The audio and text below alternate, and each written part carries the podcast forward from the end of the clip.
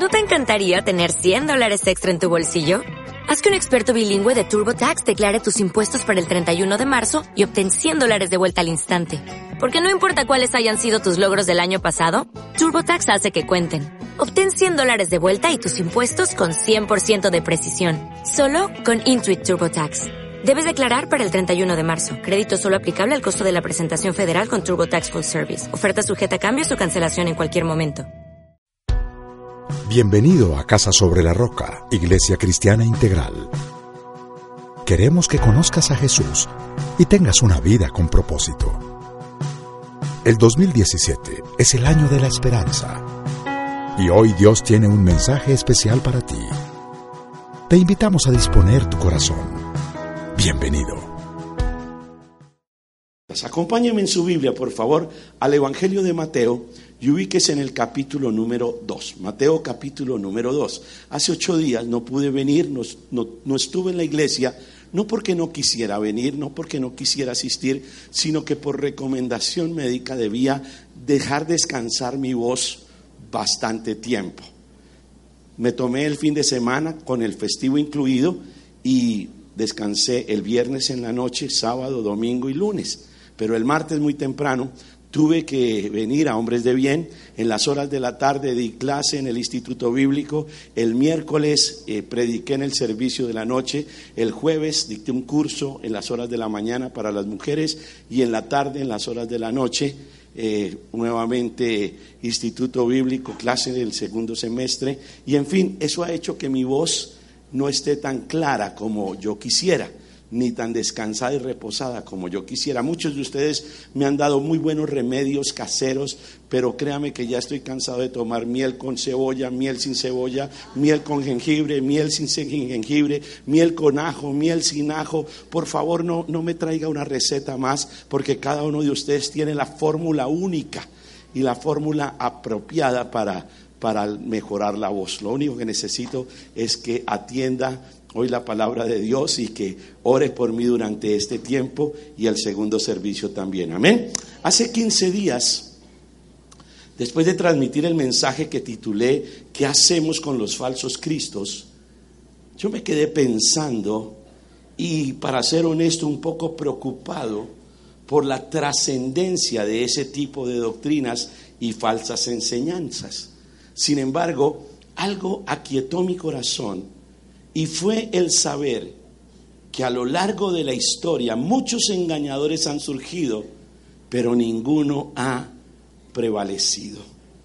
Hay solamente un mensaje que ha trascendido los límites del tiempo, ha trascendido a las culturas y a todos los intentos del enemigo por destruirlo. Y ese es el mensaje de nuestro Señor Jesucristo.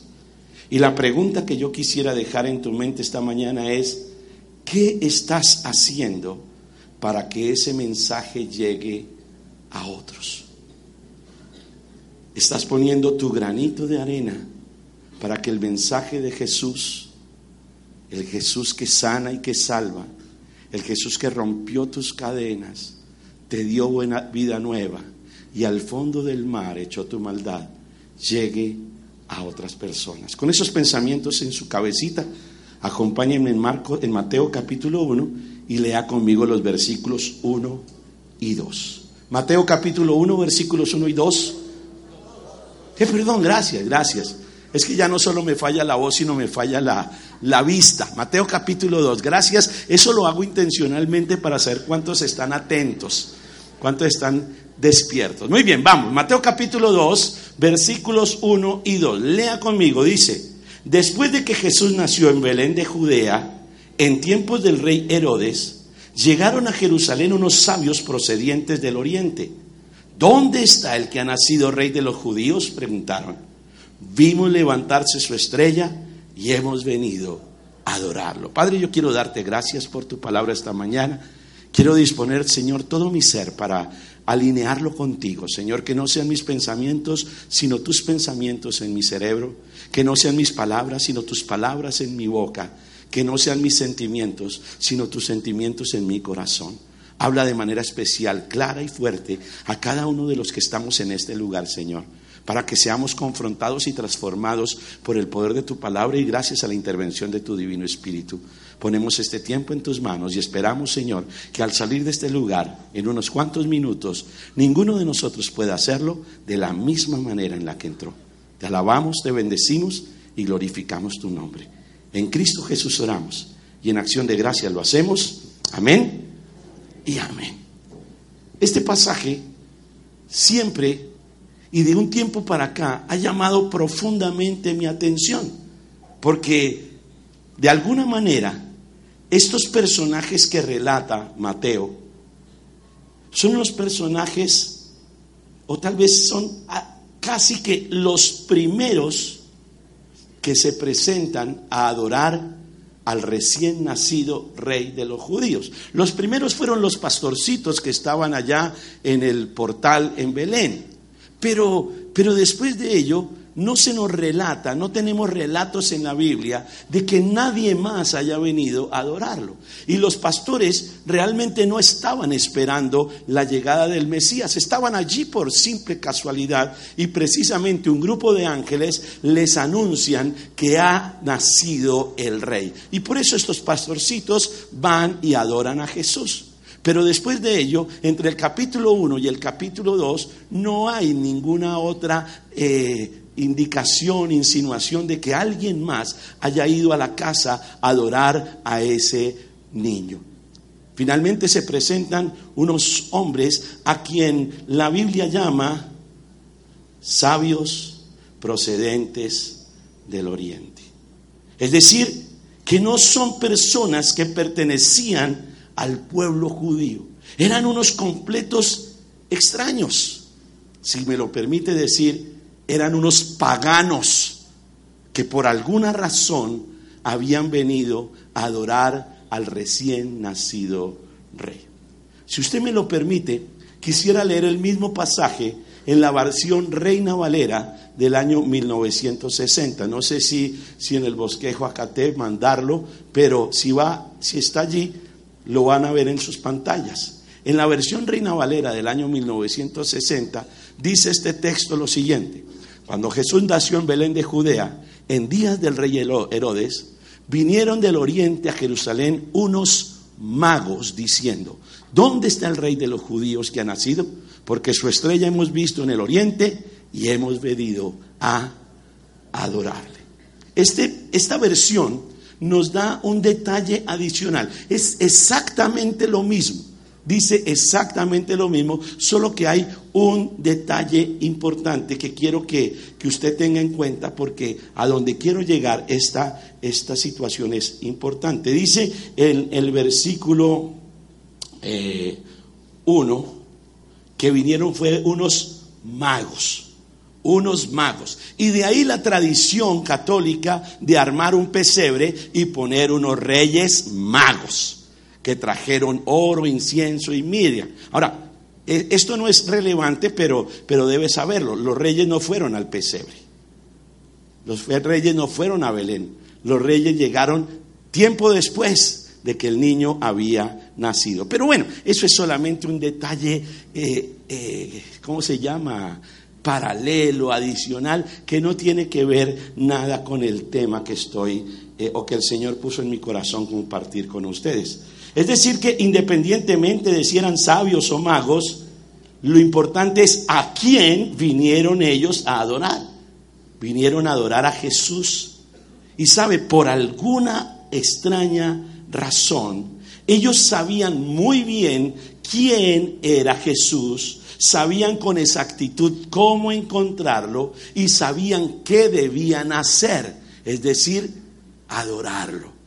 Ellos no eran del pueblo judío, no conocían desde su infancia las escrituras ni las profecías. Seguramente eran sabios procedentes de otra cultura, como lo vamos a ver, pero tenían muy claro, por alguna razón, número uno, quién era Jesús. Número dos, tenían con exactitud, certeza de cómo encontrarlo. Y finalmente, número tres, ellos sabían qué debían hacer, que era adorarle. Ahora, este acontecimiento inicia un movimiento más grande de la historia, que es el conocido como el cristianismo. si pudiéramos decirlo de alguna manera, estos hombres fueron unos de los primeros paganos que reconocieron a Jesús como el rey de los judíos y lo adoraron. Yo creo que si hicieron ese viaje tan largo fue porque estaban convencidos de quién era Jesús. Estaban absolutamente seguros de lo que venían a hacer, pues de lo contrario no hubieran realizado ese largo y extenso viaje. Ahora, para hacer ese viaje hoy en día tenemos medios de transporte que nos llevan en unas cuantas horas desde lo que era Babilonia hasta Jerusalén. Pero en ese tiempo ir desde el oriente hasta Jerusalén era un viaje que tardaría meses, por no decir años. Usted y yo sabemos y conocemos la historia, pero ellos no sabían ni conocían la historia. Usted y yo sabemos lo que sucedió después. Conocemos la historia de Jesús, conocemos cómo fue su vida, conocemos que Él fue crucificado, que murió y que posteriormente, tal como estaba profetizado, Él resucitó. Esta gente no sabía absolutamente nada de esto. Sin embargo, hicieron ese viaje para adorar a ese Jesús, el recién nacido rey de los judíos. Yo quisiera centrar mi atención un poquito en el acontecimiento que sucede al final del ministerio público de nuestro Señor Jesucristo, es decir, a lo que sucede después de la resurrección de nuestro Señor Jesucristo. Todos conocemos y hemos oído una y otra vez lo que es la gran comisión. Los evangelios hablan de la gran comisión. Sin embargo, yo quiero esta mañana hacer un análisis, un relato extendido de lo que es la gran comisión. Y para ello, Lucas nos da una gran ilustración. Si me acompaña, por favor, al segundo libro de Lucas. ¿Sabe cuál es, cierto? segundo libro de Lucas es Hechos de los Apóstoles. No se escribe de esa manera, pero Lucas fue quien escribió ese, ese libro. Entonces, Hechos de los Apóstoles, en el capítulo número uno, a partir del versículo uno, mira lo que dice. Estimado Teófilo, está hablando Lucas. Estimado Teófilo, en mi primer libro, es decir, en el Evangelio, me referí a todo lo que Jesús comenzó a hacer y a enseñar. ¿Por qué dice mi primer libro? Porque en esa época no se llamaba Evangelio. Era sencillamente un libro que había escrito Lucas, un libro que había escrito Mateo. Pues ni siquiera un libro, era un rollo. Eran unos pergaminos, eran unos textos que habían escrito Lucas, Mateo, Marcos y Juan. Lucas escribió uno. Entonces, en este segundo libro, que es Hechos de los Apóstoles posteriormente, si quieres saber cuándo cambiaron esos nombres, inscríbase en el Instituto Bíblico y allí va a aprender con detenimiento por qué pasaron todas estas cosas. En mi primer libro, le dice eh, Lucas a Teófilo, me referí a todo lo que Jesús comenzó a hacer y enseñar hasta el día en que fue llevado al cielo. Luego, antes de darles instrucciones por medio del Espíritu Santo a los apóstoles, Luego de darles detalles, instrucciones por medio del Espíritu Santo a los apóstoles que había escogido. Después de padecer la muerte, se les presentó dándoles muchas pruebas convincentes de que estaba vivo. Durante 40 días se les apareció y les habló acerca del reino de Dios. Una vez mientras comía con ellos les ordenó, no se alejen de Jerusalén, sino esperen la promesa del Padre de la cual les he hablado Juan bautizó con agua, pero dentro de pocos días ustedes serán bautizados con el Espíritu Santo. Entonces los que estaban reunidos con él le preguntaron, Señor, ¿es ahora cuando vas a restablecer el reino a Israel? No les toca a ustedes conocer la hora ni el momento determinados por la autoridad misma del Padre, les contestó Jesús. Pero cuando venga el Espíritu Santo sobre ustedes, recibirán poder y serán mis testigos tanto en Jerusalén como en toda Judea y Samaria y hasta los confines de la tierra. Habiendo dicho esto, mientras ellos miraban, lo miraban, fue llevado a las alturas hasta que en una nube lo ocultó de su vista.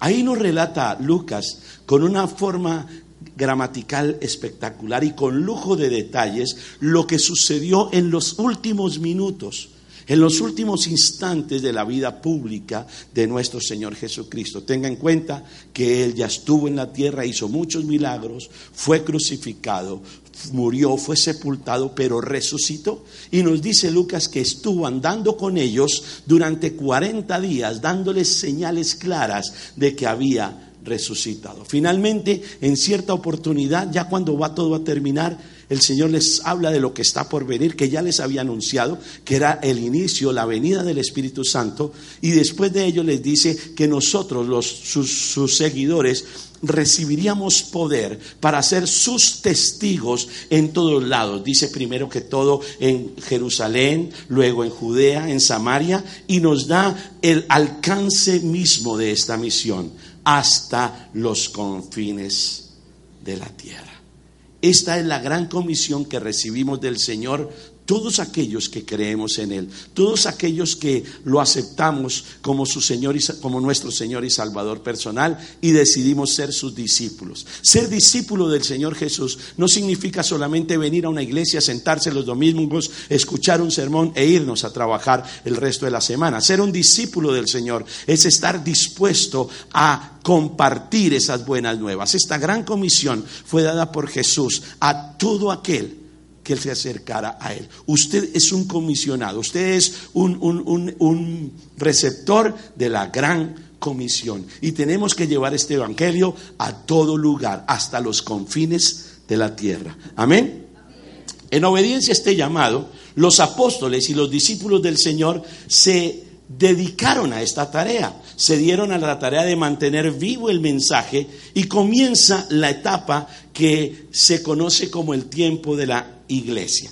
En el capítulo número 2 de allí, del libro de Hechos de los Apóstoles, se nos narra en los primeros versículos la venida del Espíritu Santo, que es el punto de partida de la iglesia, y se nos muestra cómo a partir de ese momento la iglesia comenzó a crecer de una manera descomunal. Es más, ese mismo día, en un solo sermón, con un solo mensaje predicado por el apóstol Pedro, recibieron al Señor y se bautizaron cerca o más de tres mil personas. Si avanza, por favor, al capítulo 2, versículo 41 y 42, va a encontrar lo que le estoy diciendo.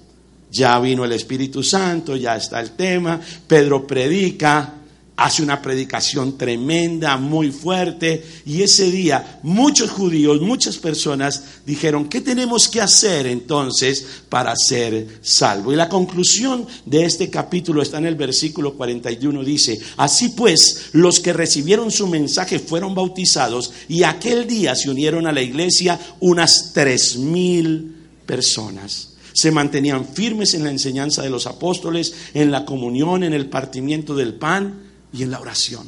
Wow, yo no me imagino donde un día tres mil personas, bueno, es que ni siquiera podemos tener tres mil personas en este lugar. Pero no me imagino una campaña donde tres mil personas reciban al Señor en un solo día y se bauticen. Es decir, queden comprometidos con el Señor. La iglesia de aquel entonces, la iglesia primitiva, crecía y crecía y crecía de una manera descomunal. Los apóstoles predicaban, ellos hicieron de, la predicación su, su oficio. De ahí en adelante no se los encuentra pescando, no se los encuentra haciendo negocios, no se los encuentra en ninguna situación diferente a predicar la palabra de Dios. Al punto que la religión oficial se pone celosa. La religión oficial se, se, pone a, se preocupa mucho y los, los jefes de los sacerdotes dan una orden expresa de prohibición de que se hablara en el nombre de Jesús. La religión oficial de la época, el judaísmo, prohíbe hablar acerca de Jesús. Sin embargo, los apóstoles seguían y seguían y seguían predicando. Esto hizo que los llevaran a la cárcel. Fueron a la cárcel por predicar a Jesús. Ocurre un milagro y ellos salen de la cárcel. Milagrosamente, no los soltaron, el poder de Dios hace que ellos salgan de la cárcel. Y yo me imagino que si a mí me encarcelan por predicar a Jesús y por alguna situación salgo de la cárcel, yo no vuelvo a hablar de Jesús. Pero estos apóstoles no hicieron eso. Estos apóstoles de inmediato se fueron al templo a enseñar. Y no al templo cristiano, no al templo donde se reunían los cristianos, al templo judío, a enseñar lo que venían hablando. Al punto que los oficiales de la guardia van y los encuentran y llegan a donde están los sacerdotes. Acompáñenme entonces para seguir esta historia en Hechos capítulo número 5. Ahí usted va a encontrar o va a ir encontrando los pasajes cuando lo vea. Por favor, mientras yo le narro la historia, usted se va ubicando en el capítulo siguiente. En Hechos 5, desde el versículo 25 en adelante dice. En esto se presentó alguien que les informó. Miren, los hombres que ustedes metieron en la cárcel están en el templo y siguen enseñando al pueblo. Fue entonces el capitán con sus guardias y trajo a los apóstoles sin recurrir a la fuerza porque temían ser apedreados por la gente. Los condujeron ante el consejo y el sumo sacerdote les reclamó, escuche esto, Terminantemente les hemos prohibido enseñar en este nombre. Sin embargo, ustedes han llenado a Jerusalén con sus enseñanzas y se han propuesto echarnos la culpa a nosotros de la muerte de ese hombre. Es necesario obedecer a Dios antes que a los hombres, respondió Pedro y los respondieron Pedro y los demás apóstoles. El Dios de nuestros antepasados resucitó a Jesús, a quien ustedes mataron colgándolo en un madero por su poder, Dios lo exaltó como príncipe y salvador para que diera a Israel arrepentimiento y perdón de pecados. Nosotros somos testigos de estos acontecimientos y también lo es el Espíritu Santo que Dios ha dado a quienes le obedecen. A los que oyeron esto se les subió la sangre a la cabeza y querían matarlos. Pero un fariseo llamado Gamaliel, maestro de la ley muy respetado por, por todo el pueblo, se puso de pie en el, consejo y mandó que hicieran salir por un momento a los apóstoles. Luego dijo, hombres de Israel, piensen dos veces en lo que están a punto de hacer con estos hombres. Hace algún tiempo surgió Teudas jactándose de ser alguien y se le unieron unos 400 hombres, pero lo mataron y todos sus seguidores se dispersaron y allí se acabó todo. Después de él surgió Judas el Galileo en los días del censo y logró que la gente lo siguiera. A él también lo mataron y todos sus secuaces se, dispersaron. En este caso les aconsejo que dejen a estos hombres en paz, suéltenlos. Si lo que, si lo que se proponen y hacen es de origen humano, fracasará. Pero si es de Dios, no podrán destruirlos. Y ustedes se encontrarán luchando contra Dios. Se dejaron persuadir por Gamaliel, entonces llamaron a los apóstoles y luego de azotarlos, les ordenaron que no hablaran más en el nombre de Jesús. Después de esto, los soltaron. Gamaliel fue un hombre sabio. Gamaliel les dijo, miren, no se pongan a pelear con ellos. Si este nuevo movimiento viene de Dios, se mantendrá. Si es de origen humano, solito se deshace como tantos otros que se han levantado ya. Y el resto de ancianos dijo, ok, está bien, nos convenciste, Gamaliel, pero venga, hay que sentar un precedente. Los azotaron y después los dejaron salir. Ahora piense esto. Primero que todo, los discípulos, los apóstoles, obedeciendo la orden de Jesús, fueron a predicar y los metieron en la cárcel. Por un acto milagroso salen y se van a predicar a Jesús, pero ahora los vuelven y los arrestan, se los llevan al consejo, le repiten la orden y no solamente o más bien antes de soltarlos, les dan, les dan unos buenos azotes y les dicen, ojo, no vuelvan a enseñar en el nombre de Jesús. Yo creo que nosotros nos hubiéramos acobardado, yo creo que nosotros hubiéramos guardado silencio como lo hacemos tantas veces, pero los apóstoles no hicieron eso. Mire lo que hicieron los apóstoles, versículo 41. Así pues, los apóstoles salieron del consejo llenos de gozo por haber sido considerados dignos de sufrir afrentas por causa del nombre. Y día tras día en el templo y de casa en casa no dejaban de enseñar y anunciar las buenas nuevas de que Jesús era el Mesías. Eso lo único que sirvió fue para que ellos se armaran de valor y se metieran a todo lugar posible. Ya no solo en el templo, sino iban de casa en casa compartiendo las buenas nuevas. Algo en su interior les quemaba, algo en su interior les decía, no se pueden callar, no pueden dejar de hablar, no pueden dejar de evangelizar, no pueden, no importa que el mundo te diga que no lo haga, no importa que se promulguen leyes que prohíban hablar de Jesús, no importa. Usted y yo nos avecinamos, nos, eh, eh, estamos a puertas de leyes que prohibirán hablar de Jesús. ¿Qué vamos a hacer? ¿Nos vamos a callar o vamos a seguir como los apóstoles preservando el nombre? No nos podemos callar. Es necesario obedecer a Dios antes que a los hombres. Amén. ¿Cuántos pueden decir eso? Es necesario obedecer a Dios antes que a los hombres. Como cinco o diez, el resto se quedó callado, porque el resto está dispuesto a quedarse callado, el resto está dispuesto a no hacer absolutamente nada, porque no hay que sufrir, porque no es bueno que nos pasen cosas en el nombre del Señor. Es necesario hacer y vivir como los apóstoles. Porque sabes algo, nunca sabemos. Perdón, eso suena raro. ¿Sabes algo? Nunca sabemos.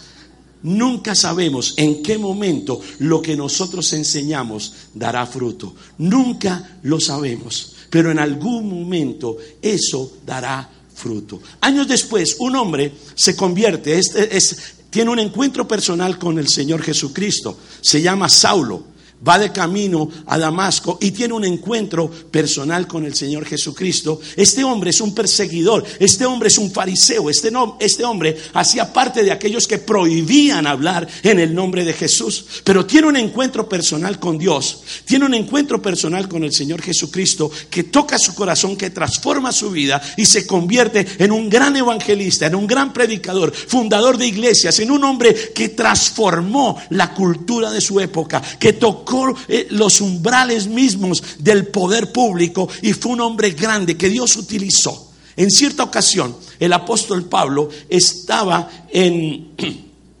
en una ciudad, en Macedonia, eh, perdón, llega... Eh,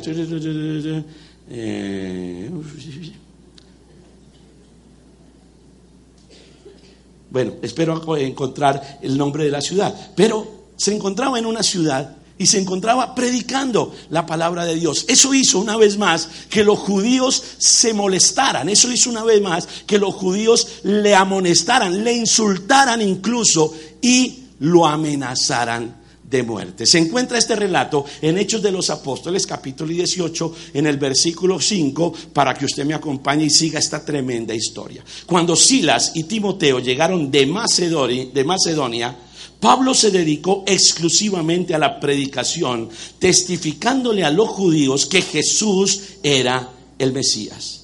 Pero cuando los judíos se opusieron a Pablo y lo insultaron, éste se sacudió la ropa en señal de protesta y les dijo, caiga la sangre de ustedes sobre su propia cabeza. Estoy libre de responsabilidad. De ahora en adelante me dirigiré a los gentiles. Entonces Pablo salió de la sinagoga y se fue a la casa de un tal Ticio justo que adoraba a Dios y que vivía al lado de la sinagoga. Crispo era el jefe de la sinagoga. Creyó en el Señor con toda su familia. También creyeron y fueron bautizados muchos de los corintios que oyeron a Pablo. Estaba en Corinto. Ahí está. Estaba en Corinto. Yo sabía que lo había leído, pero, pero como me falla la voz, también me falla la memoria. En fin, gracias por entenderme. Pablo se quedó allí predicando y muchas personas, incluso, ¿sabe quién? El jefe de la sinagoga, el más importante de esa iglesia. Él creyó con toda su familia. Y muchas personas, muchas personas fueron creyentes y se bautizaron. Muchos de los corintios, dice, oyeron el mensaje de Pablo. Ahora en el verso 9 hay algo que me estremece y me llama la atención porque yo he llamado a esto la ratificación del llamado de Dios. La ratificación. Pablo estaba en peligro.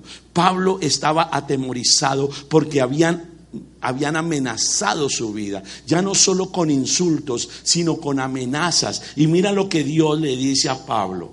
Una noche, verso 9, en el, una noche el Señor le dijo a Pablo en una visión, no tengas miedo, sigue hablando y no te calles, pues estoy contigo. Aunque te ataquen, no voy a dejar que nadie te haga daño, porque tengo mucha gente en esta ciudad. Así que Pablo se quedó allí un año y medio enseñando entre el pueblo la palabra de Dios. ¡Wow! Yo muchas veces me he puesto a pensar, ¿qué pasaría si se desatara una gran persecución en contra de la iglesia? ¿Cuántos estaríamos dispuestos a seguir enseñando, a seguir hablando, a seguir promulgando ese evangelio? Ahorita cantábamos una, una canción, muchas canciones, somos lindos para cantar, aquí cantamos precioso, aquí nos unimos porque todos somos de los mismos y cantamos y declaramos y hacemos unas un poco de, afirmaciones con nuestra boca, pero ¿qué cuando llegas a casa? ¿Qué cuando te enfrentas a tu familia? ¿Qué cuando llegas a tu trabajo? ¿Qué cuando, te, cuando, cuando asistes a clases en la universidad? ¿Qué haces cuando estás afuera? Porque aquí todos somos los mismos, aquí todos hacemos lo mismo, pero afuera nos tenemos que enfrentar a gente que nos critica, a gente que nos odia, a gente que no quiere saber absolutamente nada del mensaje de salvación, a gente que está en contra de la palabra misma de Dios. ¿Y qué vamos a hacer nosotros? ¿Qué vamos a hacer nosotros? ¿Nos vamos a quedar callados o vamos a seguir hablando? Pablo tenía temor. Pablo estaba siendo amenazado. Los apóstoles fueron amenazados y fueron azotados. La gente de la iglesia primitiva tuvo que sembrar con lágrimas, con sufrimiento, con esfuerzo, con dedicación.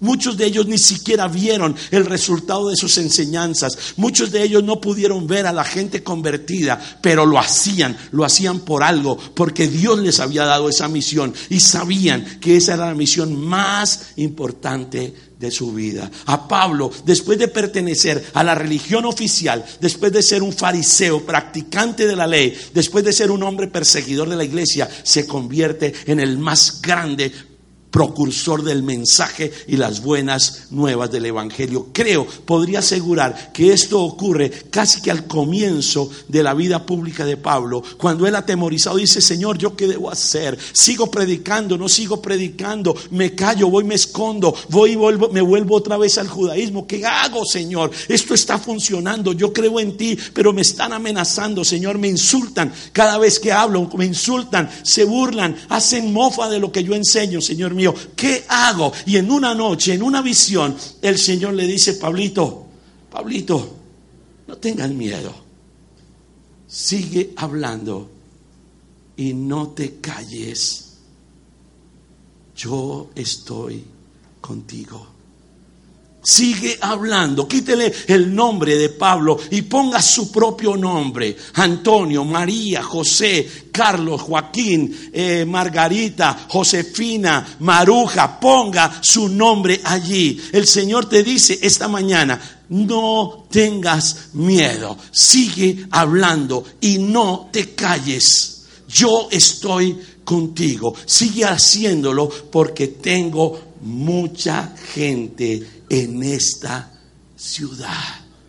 Pablo recibió ese mensaje en Corinto. Usted y yo estamos recibiendo ese mensaje en la Antioquía de hoy.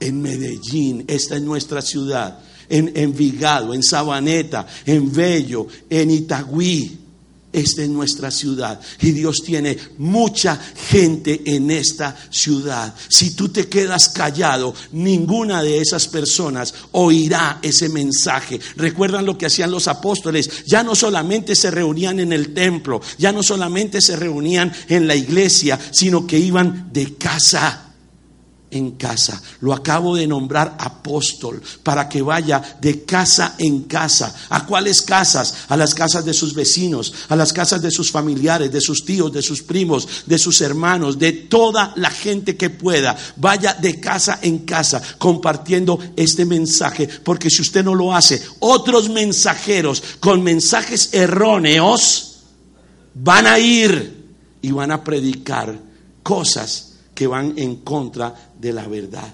No te quedes callado. ¿Usted se acuerda de alguna vez un hombre vociferando en una asamblea, creo que fue de las Naciones Unidas, y el señor, el rey Juan Carlos de España, se voltea y le dice, ¿por qué no te callas? Porque si nosotros no hablamos lo que tenemos que hablar, personas vociferarán. Ellos iban a hablar. Y nosotros tenemos que callarlos. Pero no es callándolos diciéndole, ¿por qué no te callas? Sino hablando la verdad de la palabra de Dios. Amén. Dígale a su vecino, no te calles. Dios tiene mucha gente en esta ciudad. Ahora, seguramente usted piensa lo mismo que piensa la gente, que es muy difícil, que no te van a creer, que se van a burlar de ti, que se van a reír, que, que te van a ofender. Yo quisiera mostrarle para terminar esta enseñanza cómo cuando usted y yo hacemos lo que debemos hacer, tarde o temprano los resultados se ven y el plan de Dios se lleva a. ¿Sabe que hace muchísimos años vivió un hombre que era temeroso de Dios? Conocía las profecías y con exactitud este hombre predijo el tiempo en el cual Jesús vendría a hacer todo lo que hizo. Es más, este hombre vivió unos 600 años antes de la venida de Jesús. Creo que fueron 500 84, si no me falla la memoria. Pero bueno, no importa. Unos 600 años antes de la venida de Jesús, este hombre llamado Daniel conocía las profecías y predijo exactamente el tiempo en el que el Señor vendría.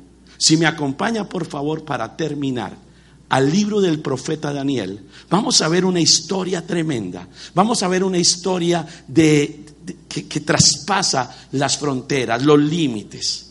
En el capítulo 1 del libro del profeta Daniel, a partir del versículo 1 dice lo siguiente.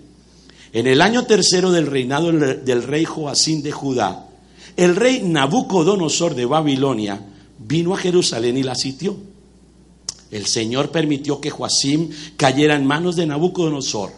Junto con él cayeron en sus manos algunos de los utensilios del templo de Dios los cuales Nabucodonosor se llevó a Babilonia y puso en el tesoro del templo de sus dioses.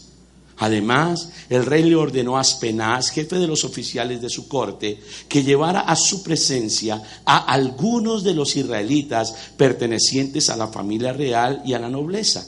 Debían ser jóvenes apuestos y sin ningún defecto físico, que tuvieran aptitudes para aprender de todo y que actuaran con sensatez jóvenes sabios y aptos para el servicio en el palacio real, a los cuales Aspenaz debía enseñarles la lengua y la literatura de los babilonios. El rey les asignó raciones diarias de la comida y del vino que se servía en la mesa real. Su preparación habría de durar tres años, después de lo cual entrarían al servicio del rey. Entre estos jóvenes se encontraban Daniel, Ananías, Misael y Azarías, que eran de Judá. Escuche esta historia, es una historia aterradora. Dios permite que el rey Nabucodonosor invada eh, Judea, se llevan cautivo al rey y a mucha gente, entre los cuales están estos tres estos cuatro personajes, Daniel y sus tres amigos. Sin embargo, ellos son seleccionados dentro de un grupo especial porque eran de la familia real y eran, fueron seleccionados para que se les enseñara toda la cultura, todas las costumbres e incluso el idioma de esa región, de Babilonia, de los caldeos. Estos muchachos fueron sometidos a un proceso de entrenamiento que duraba tres años. Ahora escuche esto. Ellos iban a quedar al servicio del rey. Ellos iban a quedar en el palacio real. Pero había un detalle que usted y yo no conocíamos. Y es que para todas las personas, los hombres específicamente, que fueran a quedar al servicio del rey en su palacio, tenían que cumplir con un requisito adicional. No solamente tenían que ser sabios, no solamente tenían que ser instruidos, no solamente tendrían que tener la cultura, sino tenían que, ex, eh, ¿cómo se dice? Eh, despojarse de algo que a los hombres nos duele mucho. Fueron, les fueron cortados sus órganos genitales. Ese era el requisito para poder estar al servicio del rey. Les cortaron sus órganos genitales. O sea que estos hombres empezaron a hablar así. No, no, no, eso es una broma. Pero pero no sabemos cómo hablaban, no sabemos qué decían, pero, pero les cortaron. Entonces, piense esto, toda...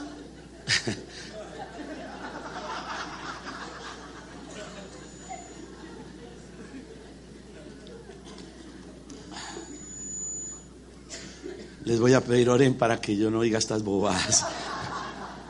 Yo creo que es mejor que predique el pastor Hernán o el, diácono Juan Carlos, que ellos sí son serios. Ustedes tienen un pastor que está en medio de semejante y, sale con una bobada. En fin, bueno, ese soy yo. Oren por mí si quieren que cambie o si no que me cambien por otro. Pero bueno, listo. Estos muchachos se... Ojo, y no fue porque ellos lo quisieran voluntariamente, porque les tocó porque les obligaron a hacerlo. Estaban, estaban en, una, en un sitio donde no eran, no eran nadie. El rey los manda a llamar y no les pregunta, ¿les parece o no les parece? No, de una cortado. O sea que toda posibilidad de tener descendencia, toda la posibilidad de trascender, toda posibilidad para estos jóvenes de dejar un legado, se esfumó, se acabó. Ellos hubieran podido decir, no vale la pena seguir, no vale la pena hacer nada, no vale la pena esforzarnos. ¿Para qué? ¿A quién le vamos a dejar todo lo que produzcamos? Pero estos muchachos no pensaron así. Ellos, estos muchachos dijeron, por alguna razón, algún propósito debe tener Dios y vamos a honrarlo y vamos a adorarlo. Y en el versículo 17 dice que a estos cuatro jóvenes Dios los dotó de sabiduría e inteligencia para entender toda clase de literatura y ciencia. Además, Daniel podía entender toda visión y todo sueño. Cumplido el plazo fijado por el rey, Nabucodonosor, y conforme a sus instrucciones, el jefe de los oficiales los llevó ante su presencia. Luego de hablar el rey con Daniel, Ananías, Misael y Azarías, no encontró a nadie, escuche esto, no encontró a nadie que los igualara, de modo que los cuatro entraron a su servicio. El rey los interrogó y en todos los temas que requerían de sabiduría y discernimiento los halló diez veces más inteligentes que todos los magos y hechiceros de su reino. Fue así como Daniel se quedó en Babilonia hasta el primer año del rey Ciro. Fue mucho tiempo el tiempo que Daniel estuvo allí. Dios le dio una sabiduría excepcional, inteligencia, los dotó de, de, manejaban las diversas lenguas que había en ese imperio. Ahora, voy a acelerar porque el tiempo se me está acabando y no he llegado al punto que quiero llegar. Posteriormente, el rey tiene un sueño un sueño que lo perturba, un sueño que le, que le, le quita el sueño. Y manda a llamar a todos sus asesores, manda a llamar a todas las personas que están en su corte real. Pero hay un detalle que, que, que, es importante saber. Estos asesores no solo debían interpretarle lo que el sueño significaba, sino tenían que adivinar el sueño. El rey les dice, a ver muchachos, muy bien, los hizo llamar, vengan acá, ustedes me van a interpretar el sueño. Tuve un sueño, me tiene muy preocupado. Ustedes me van a interpretar el sueño. Y todos sus magos, sus, sus, sus, hechiceros, sus astrólogos y adivinos dijeron, lo que su majestad diga, díganos el sueño. Y el rey dice, ah, ah, ah, ah, no, tan fácil no. Adivinen el sueño. A ver qué tan poderosos son. A ver qué tan sabios son. Adivinen el sueño y díganme lo que significa. Esta gente se preocupó mucho, se puso nerviosa y en el versículo 10, eh, perdón, en el capítulo 2, versículo 1 dice, en el segundo año de su reinado, Nabucodonosor tuvo varios sueños que lo perturbaron y no lo dejaban dormir. Mandó entonces que se reunieran los magos, hechiceros, adivinos y astrólogos magos, hechiceros. E, el staff de Nabucodonosor estaba conformado por magos, hechiceros, adivinos y astrólogos. No había sabios. Los muchachos eran sabios, pero no estaban en el staff. El staff de Nabucodonosor era un staff de brujería, hechicería, astrología y adivinación. Nabucodonosor manda llamar a esos sabios, a esos, perdón, a ese staff y les dice, adivínenme el sueño y díganme lo que significa. Y la respuesta de estos magos, hechiceros, adivinos y astrólogos fue la siguiente, verso 10. Entonces los astrólogos le respondieron, no hay nadie en la tierra capaz de hacer lo que su majestad nos pide. Jamás a ningún rey se le ha ocurrido pedirle tal cosa a ningún mago, hechicero o astrólogo. Lo que su majestad nos pide raya en lo imposible y nadie podrá revelárselo a no ser por los dioses. Pero ellos no viven entre nosotros el rey se enfurece. El rey dice, eh, ¿qué, es este grupo de asesores tan pecueco que yo tengo? Córtenle la cabeza. Y mandó, dio un edicto que ordenaba cortarle la cabeza a todos los astrólogos, brujos, magos y hechiceros, pero también a los sabios. Y entonces ahí ya incluyeron a Daniel y a sus amigos. Y cuando se le presentan las personas que van a ejecutar la orden a Daniel y a sus amigos, Daniel le dice, no, no, espere, espere, espere un momentico, déme chance. Déjeme a mí, déjeme, déjeme, a, a mí no me han preguntado. Déjeme, déjeme, yo voy a orar, déjeme, yo voy a consultarle a mi Dios y voy a darle respuesta al rey. Si no lo logro, listo, córtenos la cabeza a todos, pero deme la oportunidad. Y finalmente llama a sus tres amigos y les dice, muchachos, respáldenme en oración. Tenemos este problema. Si no, si no adivinamos, si no se nos es revelado el sueño del faraón, perdón, del rey, y adicionalmente lo que significa, nos van a mochar la cabeza a todos. Ya nos mocharon una partecita,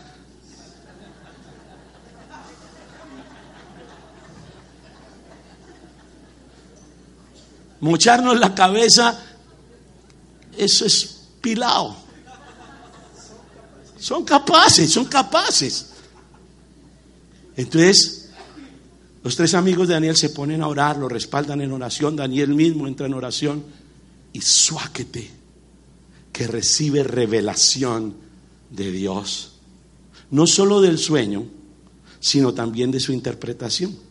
Llega a los pies del rey consigue que el rey le dé audiencia y miren lo que sucede. Versículo 26 al 28. Escuche esto, esto es tremendo. Daniel está cara a cara con el rey. Y el rey le pregunta a Daniel, a quien los babilonios le habían puesto por nombre Belsasar, ¿puedes decirme lo que vi en mi sueño y darme su interpretación? A esto Daniel respondió, no hay ningún sabio, ni hechicero, ni mago o adivino que pueda explicarle a su majestad el misterio que le preocupa. Pero hay un Dios en el cielo que revela los misterios. Este Dios le ha mostrado a usted lo que tendrá lugar en los días venideros. Estos son el sueño y las visiones que pasaron por su mente, por la mente de su majestad mientras dormía. ¡Wow! ¡Qué poder el de Daniel! Daniel no vino a sacar pecho, Daniel no vino a decir, sí, Señor, yo adiviné el sueño, yo, a mí me fue revelado el sueño, y esos otros pobres hechiceros, brujos, astrólogos, esos no pudieron, pero no. ¿Sabe qué hizo Daniel? Ningún hombre, Señor, ningún hombre, Su Majestad, tiene el poder para hacer lo que usted está pidiendo. Ningún sabio, ningún hechicero, ningún brujo, ningún astrólogo tiene el poder para hacer lo que usted está pidiendo. Pero hay un Dios en el cielo, el Dios al que yo sirvo, que ese sí tiene el poder para revelar no solo lo que le está preocupando a Su Majestad, sino también su interpretación. Dicho esto, Daniel empieza a narrarle a Nabucodonosor todo el sueño y toda la interpretación, a tal punto, con tal exactitud, que en el versículo 46, Nabucodonosor se postra ante Daniel y le rinde pleitesía. Verso 46. Al oír esto, el rey Nabucodonosor se postró ante Daniel y le rindió pleitesía. Ordenó que se le presentara una ofrenda de incienso y le dijo, tu Dios es el Dios de dioses y el soberano de los reyes. Tu Dios revela todos los misterios, pues fuiste capaz de revelarme este sueño misterioso. Luego el rey puso a Daniel en un puesto prominente y lo colmó de regalos. Lo nombró gobernador de toda la provincia de Babilonia y jefe de todos sus sabios. ¡Wow! Nabucodonosor, el rey pagano más terrible que ha tenido la historia en la Biblia, termina diciendo a Daniel, tu Dios es el Señor de los señores, es el Dios de los dioses. Honró a Daniel, lo puso como gobernador de la región y además de eso lo enchicharronó, lo puso como jefe de los brujos, astrólogos, hechiceros y adivinos del reino. ¡Qué chicharrón! Dios está en contra de la hechicería, de la brujería, de la adivinación, de la magia, y nombra a su vocero el jefe. Mejor dicho, para traerlo a términos actuales, nombra a Daniel rector de la Universidad de Harry Potter.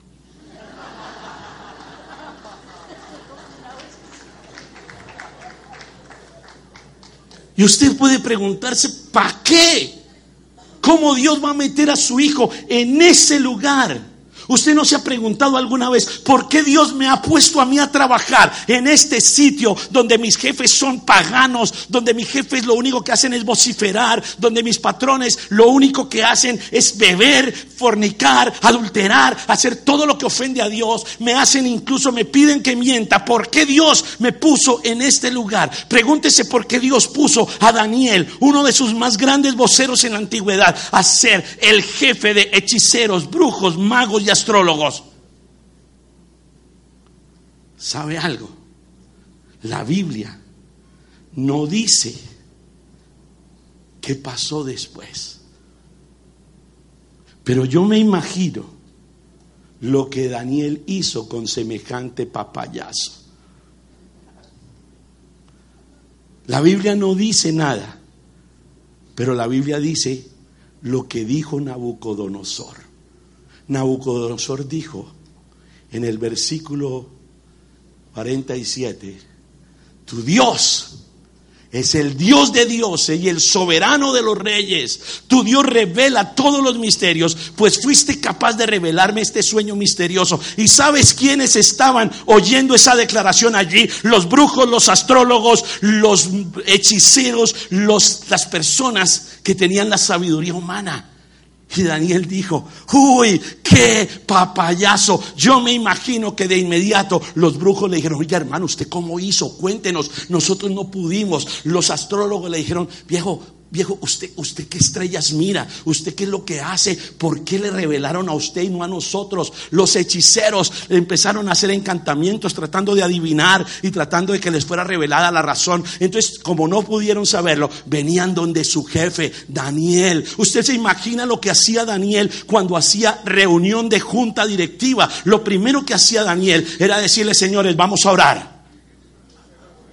Aleluya, yo hubiera hecho lo mismo soy el jefe. Al jefe nadie le dice que no. Daniel, antes de dictar, antes de dar el plan estratégico del año, leía una porción del Antiguo Testamento. Recuerden, el máximo rey había dicho, tu Dios es el Dios de todos los dioses. Es decir, que él dijo que el Dios de Daniel era el Dios de todos los dioses que adoraban los brujos, los astrólogos, los hechiceros, toda la gente. Ellos querían saber quién era ese Dios. ¿Quién era ese Dios? Yo me imagino que Daniel aprovechó su posición de liderazgo para hablarles de Jesús. Porque Daniel ya sabía las profecías. Daniel sabía quién era Jesús. Voy a bendecirle a los de la alabanza que vengan, por favor. Quiero darle un detalle final. El término caldeo, que fue traducido como sabio, es el término magoi. Y Babilonia se encuentra al oriente de Israel. De hecho, en esa cultura y en ese tiempo a los babilonios se les conocía como los hijos de Oriente. ¿Se acuerda el versículo con el que iniciamos? 600 años después, unos sabios o magois de Oriente vinieron a adorar al recién nacido rey.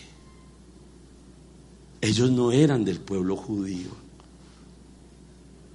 pero ellos sabían con exactitud quién es Jesús. ¿Dónde podían encontrarlo? ¿Y qué hacer para adorarlo?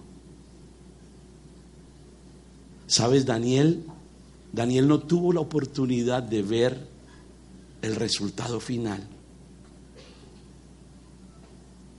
Daniel no pudo ver a estos sabios de Oriente ir hasta Jerusalén. Daniel ya había muerto hacía muchos años.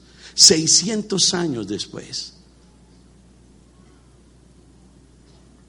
Pero yo solo me imagino, solo me imagino que en el cielo, ese día, Dios llamó a Daniel y le dijo, Daniel, ¿te acuerdas que estuviste en Babilonia y que yo te nombré jefe de los magos, astrólogos? hechiceros y adivinos de la provincia. Y que tú con mucho temor les hablabas porque pensabas que se iban a burlar de ti. Cosa que ellos nunca hicieron en tu presencia porque te respetaban, porque eras el jefe. Pero cuando salías, todos ellos se burlaban. Todos ellos hacían mofa de tus enseñanzas. Pero en alguno de ellos, Daniel, algo de tu mensaje le quedó dando vueltas en la cabeza. Y ese alguien se lo enseñó a sus hijos. Y se pusieron a escudriñar los textos y encontraron un poco de profecías acerca de un día en que una estrella le señalaría el camino para llegar a donde había nacido el Salvador del universo. Y esos hijos se lo enseñaron a sus hijos, pasaron muchas generaciones, Daniel. Por supuesto tú no pudiste ver todo esto porque, porque ya estabas muerto. Pero sabes, hoy, 500 y tantos años después, mira lo que está sucediendo allí. Te doy permiso, Daniel, esto me lo imagino yo. Te doy permiso, Daniel, para que eches una miradita a la tierra. Tú que pensabas que no ibas a poder dejar un legado. Tú que pensabas que no ibas a poder trascender porque tu vida, tu apellido, tu nombre se acabó el día de tu muerte. Hoy, casi 600 años después, Hay unos hombres, hay unos hombres camino a Jerusalén. Porque saben con certeza en su corazón que Jesús, el Salvador del mundo, el Rey de Reyes, ha nacido. Y saben con exactitud dónde lo van a encontrar. Y saben con exactitud qué es lo que van a hacer. Permítame regresar al Evangelio de Mateo capítulo 2, donde empezamos. Porque en el versículo 9 hay una información adicional. Después de oír al rey, siguieron su camino. Y sucedió que la estrella que habían visto levantarse iba delante de ellos hasta que se detuvo sobre el lugar donde estaba el niño. Al ver la estrella, se llenaron de alegría. Cuando llegaron a la casa, vieron al niño con María, su madre, y postrándose, lo adoraron. Abrieron sus cofres y le presentaron como regalos oro, incienso y mirra. ¿Se puede imaginar la emoción de Daniel al enterarse que años después unos personajes descendientes de alguien a quien él discipuló, de quien ni siquiera se esperaba que diera fruto porque eran hechiceros, adivinos, brujos, astrólogos. Pero un descendiente de esos personajes, de uno de esos tantos personajes a quien él discipuló, le creyó, entendió el mensaje y sintió la necesidad de compartirlo a su familia, a sus amigos, a sus conocidos. Nunca se nos dice que en Babilonia se fundara la primera iglesia evangélica. Tal vez eso nunca sucedió y Daniel murió sin ver su legado. Pero años después, unos hombres sabios, magois, procedentes de Oriente, vienen buscando a Jesús. Algo en su corazón les decía, Él es el rey. Llegan a donde está María junto con el niño. Me imagino porque son gente decente, saludaron a doña María, pero le dijeron, señora María, permiso, venimos a adorarlo a Él. Se postran y lo adoran. Usted se imagina que algún día, por su mensaje, por lo que usted predique, enseñe o declare, alguien, alguien quede inquieto y diga, yo voy a buscar a ese Jesús. Yo sé dónde encontrarlo. Y cuando lo encuentre, me postraré ante Él y lo adoraré. Eso fue el viaje que hicieron esos personajes. No sabemos cuántos son. No dice que hayan sido tres. No dice que haya sido uno negro, uno amarillo y otro blanco. Pero sí dice que fueron unos magois que venían de Oriente. Y se postraron ante ese Dios que perdona multitud de equivocaciones, multitud de errores. Y lo adoraron. Usted y yo esta mañana estamos en este lugar porque estamos convencidos de quién es Jesús. Estamos convencidos de cómo encontrarlo. ¿Qué tal si nos postramos esta mañana? O nos levantamos de nuestra silla, nos incomodamos un poquitito y lo adoramos. Adoramos al Rey que perdona multitud de errores.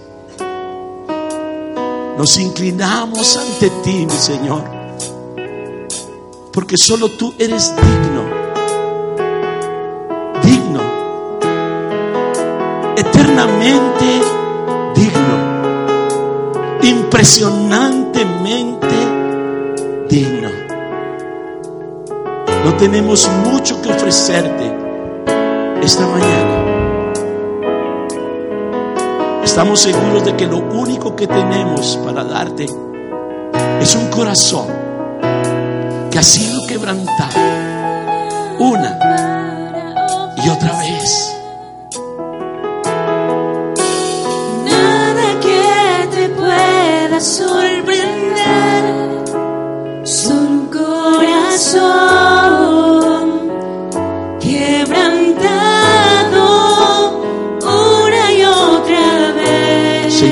Convencido de que no hay nada que me enamore más, nada que me apasione más. Más. Nada que me apasione más. más que tu presencia, Solo tu presencia. más que tu mirada, Solo tu mirada. me hacen suspirar. Me hacen suspirar. Por eso yo me inclino ante ti. Me inclino ante ti.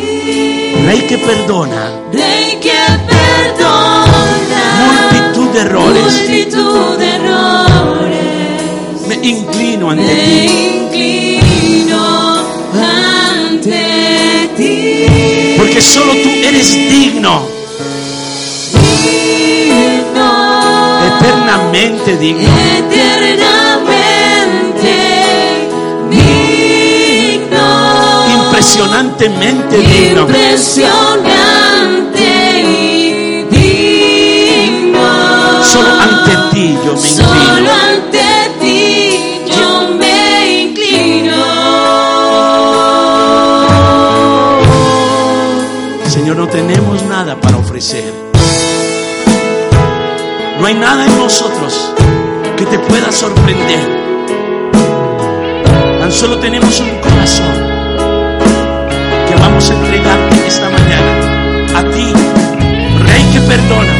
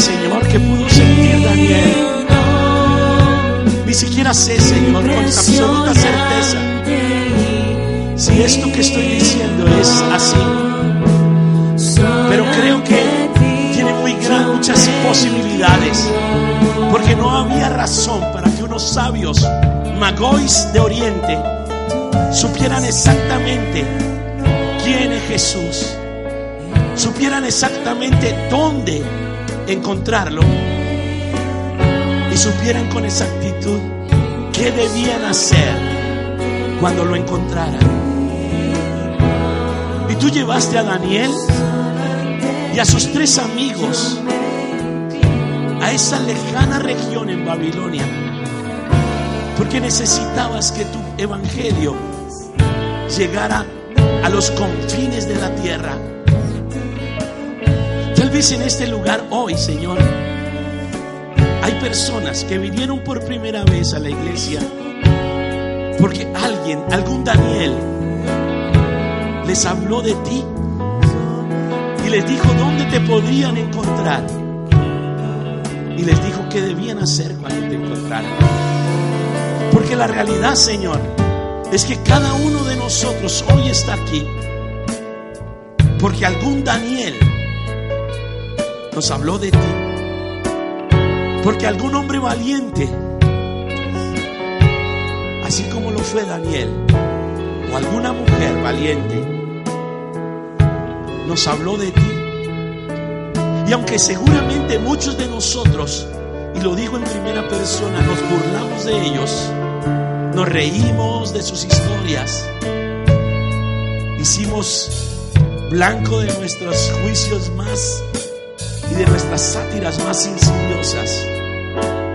Finalmente y después de mucho tiempo ese mensaje caló en lo profundo de nuestro ser y nos llevó a buscarte.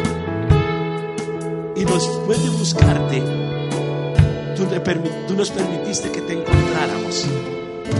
Y por eso hoy estamos aquí adorándote. Pero el ejercicio no puede terminar aquí.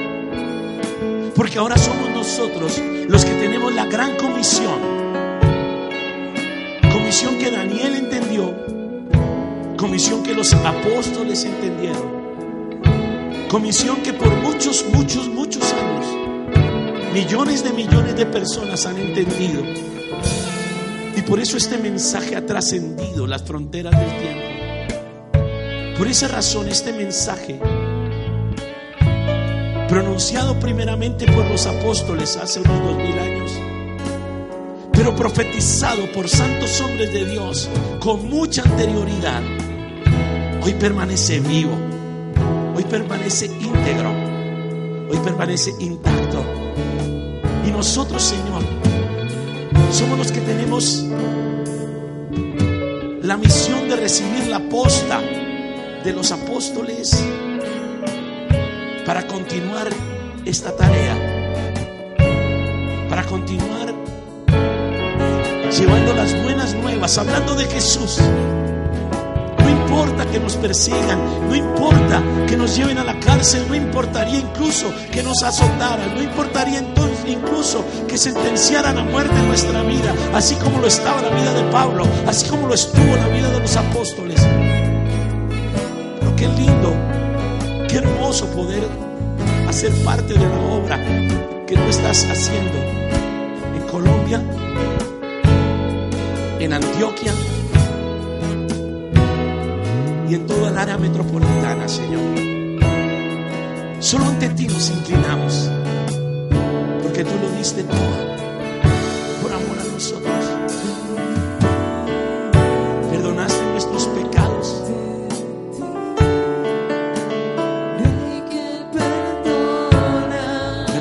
Nuestras equivocaciones. Nos limpiaste. Rompiste nuestras cadenas. Y nos diste la libertad. Y aquel a quien el Hijo hace libre es completamente libre. Hoy nos postramos ante ti, Señor. Y te adoramos.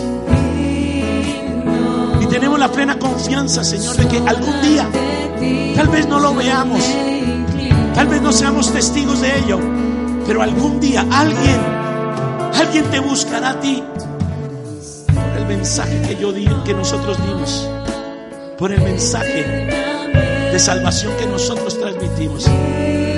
Y eso, Señor, es lo más, lo más precioso. Hoy nos inclinamos.